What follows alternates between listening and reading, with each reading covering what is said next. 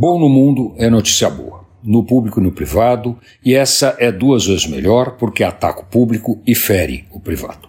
O número de transplantes de órgãos no Brasil aumentou mais de 11% em relação ao ano passado, o que não é pouca coisa.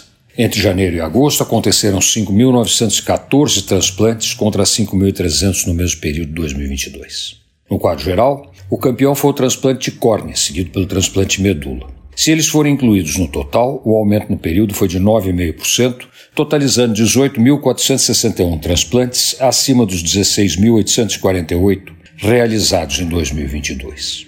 O outro dado bom é que houve o um aumento do número de doadores, e isso mostra que a população brasileira está se sensibilizando mais num tema onde a compaixão tem um papel fundamental para salvar vidas e dar melhores condições para milhares de pessoas que, de outra forma, teriam uma redução significativa na sua capacidade de vida independente.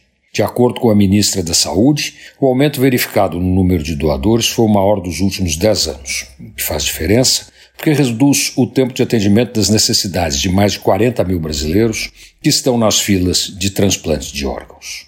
O campeão de doadores foi o Paraná, com uma taxa de 42 doadores por milhão de habitantes, bem acima da média nacional, de 19 doadores por milhão.